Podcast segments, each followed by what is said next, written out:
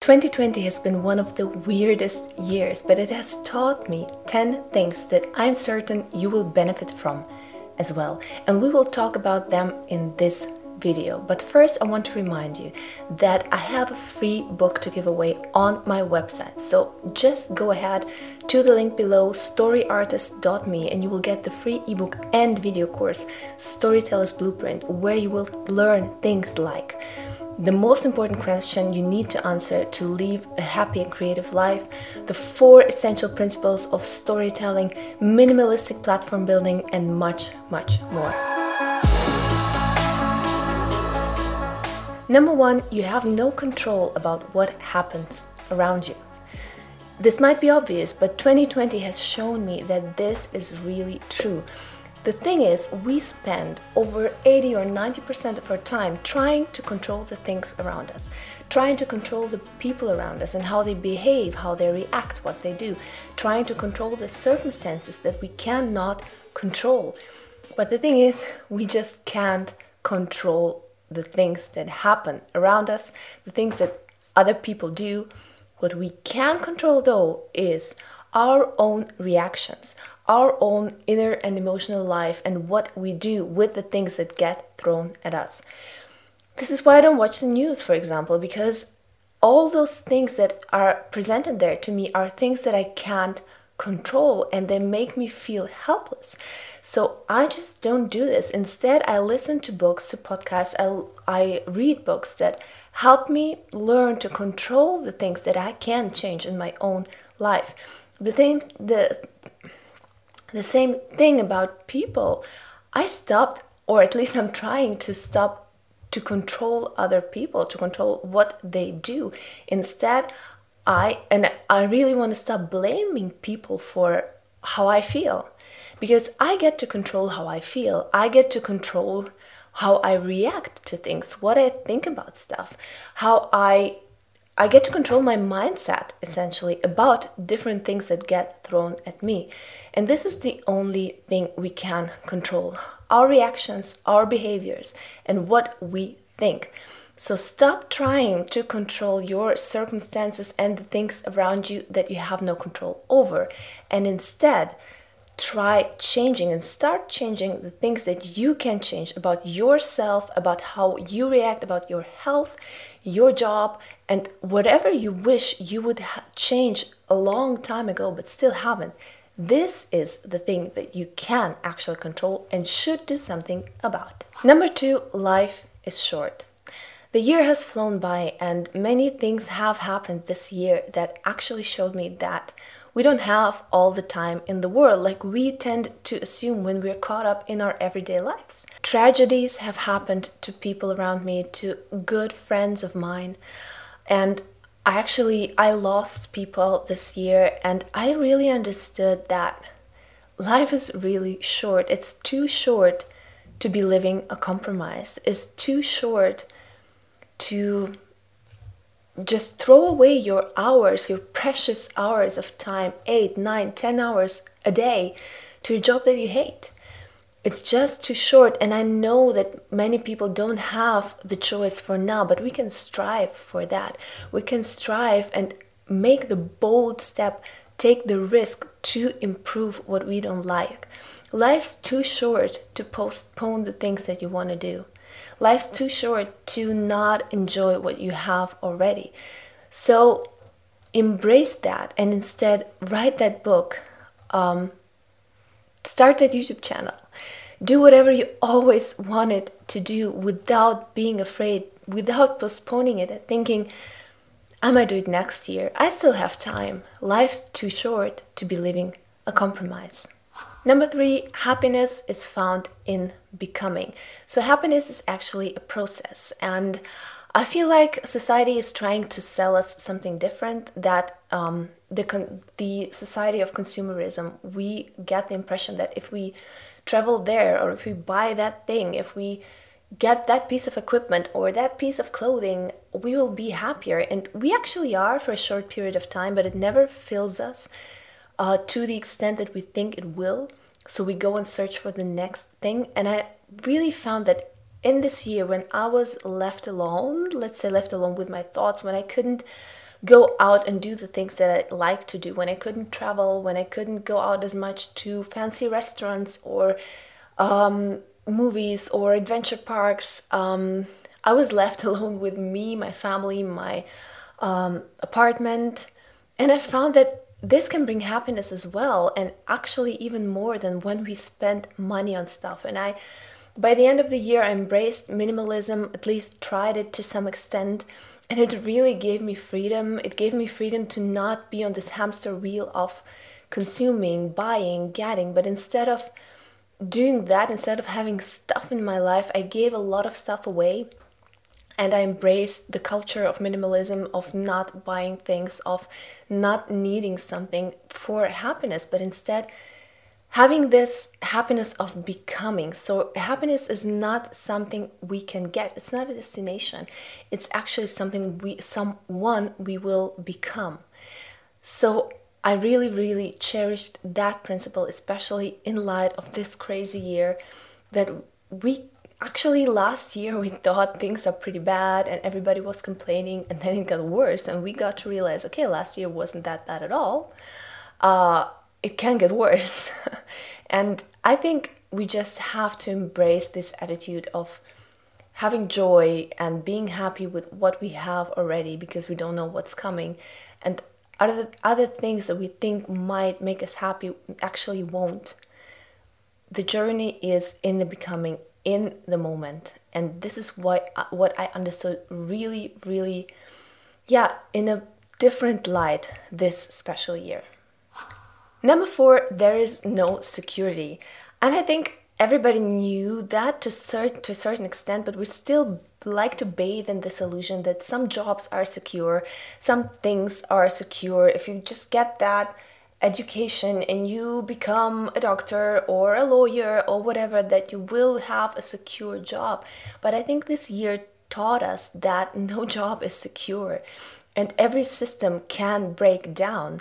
There is no such thing as security, but deriving from that, we actually might get more courage to try out new things, to yeah, embrace those things that others have deemed as unreliable or insecure for a very long time, like digital careers, careers in the digital market, careers as authors and creatives. And um, yeah, I think these are the possibilities that opened up before us. Things that were really seen as very insecure and very yeah like let's take indie publishing for example many indie publishers have seen a rise in their revenue this year. Um, on the other hand, traditional published authors, which I'm really sad about, they have seen a decline in their earnings because traditional publishers had a very difficult year because of bookshops closing. On the other hand, those people who invested in the digital market and in ebooks have seen a rise in their revenue. So, what do we have here? What do we see here? That the traditional route, and this is what I mean, many things that were traditionally secure have now become very insecure, and we have seen that these systems have broken down or are about to break down. And I think this will increase in the coming years. So, invest in future technologies. Don't be afraid of the future. Don't be afraid of what's coming. Instead, embrace it. Don't be afraid to go the non traditional route. Do something different that people, people deem as insecure, but on the other hand, might become the smart choice in the next year. Number five, know the market first. So, as a creative person, I started with creativity. I wrote from the heart. I finished my trilogy this year, which is actually a great accomplishment. But I realized when I started, when I finished it now, as I think three or four years of my creative career have gone by, I realized that I didn't write it for a market. I wasted no, not a single, I didn't put a single thought into how would market this trilogy. Is there even a market for it? What is the market? What is the genre? What are the readers? What do they look like? I didn't study the market, I just wrote. And I think this is where many creatives go wrong. Study the market, know the market, and I would uh, even go as far as saying know the market first. Is there even a market for, for what you want to do? Who are those people? What do they want? Now that I will start writing a new series in the new year, I will look at the whole thing in a completely different light. Believe me, I will study the market. I will think about packaging and marketing first. And this doesn't mean that I'm selling out because what I will write will still be from the heart will still be something that I will enjoy, that is absolutely me, that is unique and creative. But on the other hand, I will go with it like hand in hand with the marketing, with the market, and knowing the readers, knowing what they want, knowing how I want to market that series. And parallelly, I will invest all of my creative energy, all of my uniqueness, my thoughts, and yeah, even the themes that I care about into these books as well. But you have to know the market. This is what I absolutely realized this year as I finished my trilogy and started marketing it.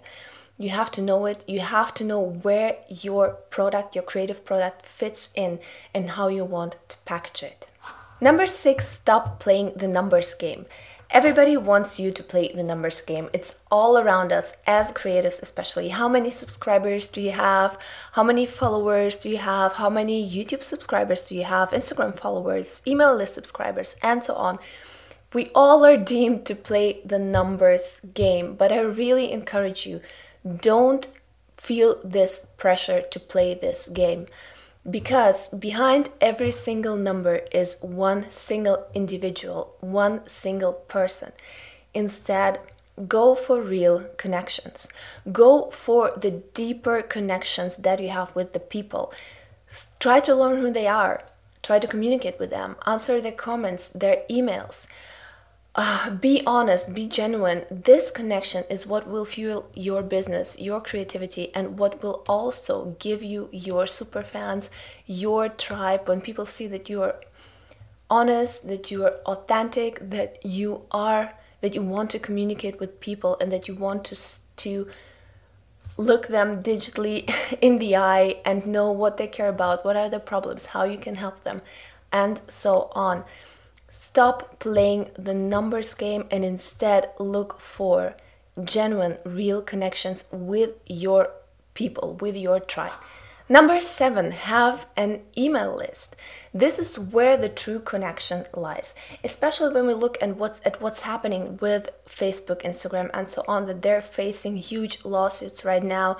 We don't know what when they will end up accounts get banned, you can lose all of your followers. You don't know what's going to happen unless you have an email list. And the perk with an email list, of course, is that you also have this bonus of trust. There's something psychological about email, and we have learned this in the interview with David Cochran. If you haven't uh, listened to it, go ahead and do this because this is so highly helpful when it comes to email and building a following.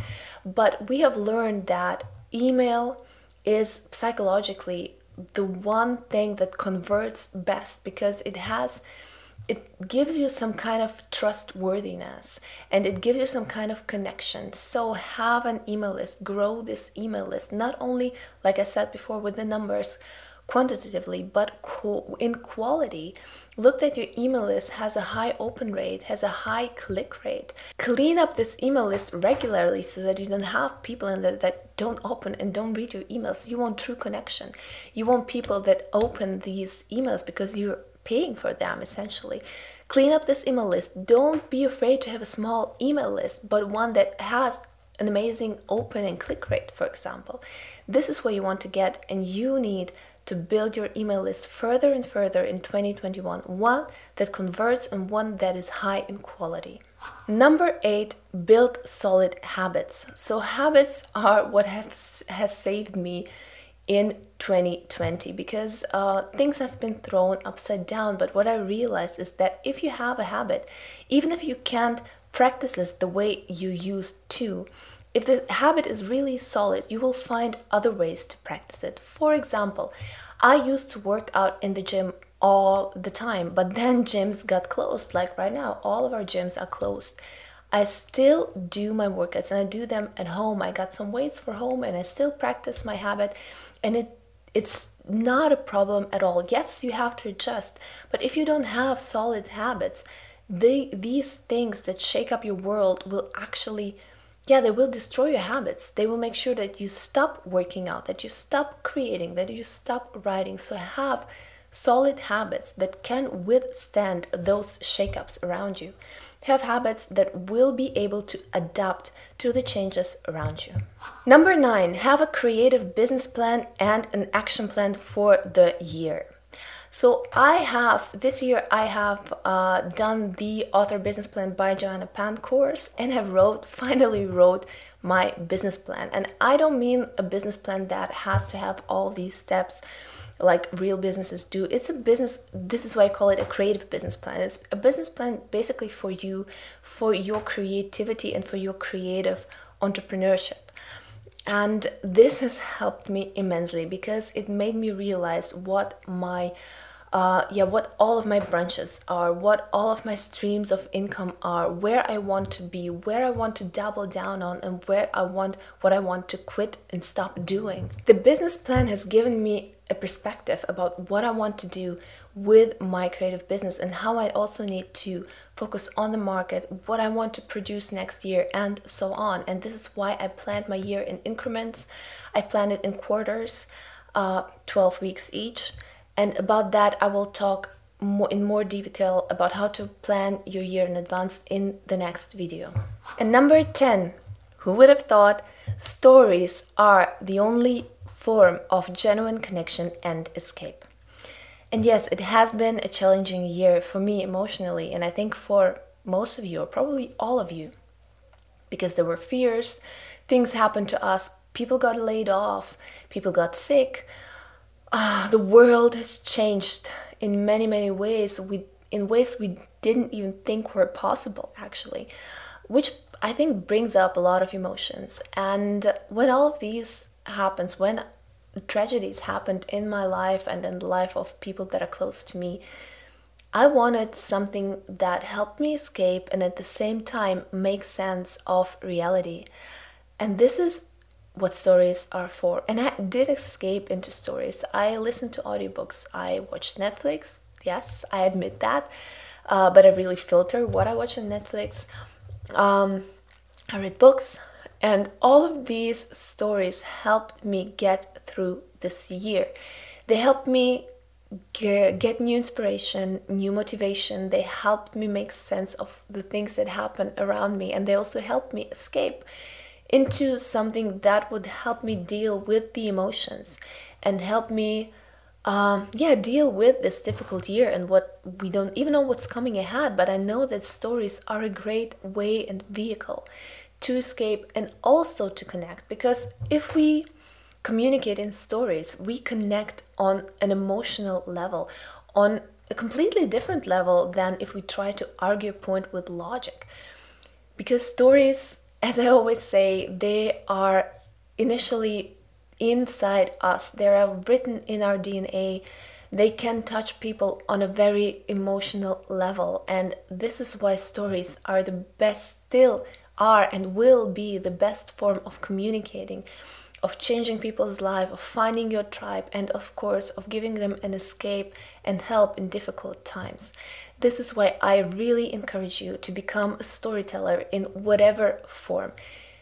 If you're a writer, if you're a YouTube creator, if you are so, even a marketer, Become a storyteller. Learn how to tell great stories, how to communicate with stories, how to build stories that will connect to your audience because stories are and will be the most important vehicle even in the next coming 10, 20, 30 years. And I hope you enjoyed this video. If you did, don't forget to give it a thumbs up and subscribe to my channel. And I wish you a very, very good 2021. Don't forget, we cannot control what this next year will throw at us, although we're all hoping, of course, that it will be better than 2020 because what can be worse than 2020?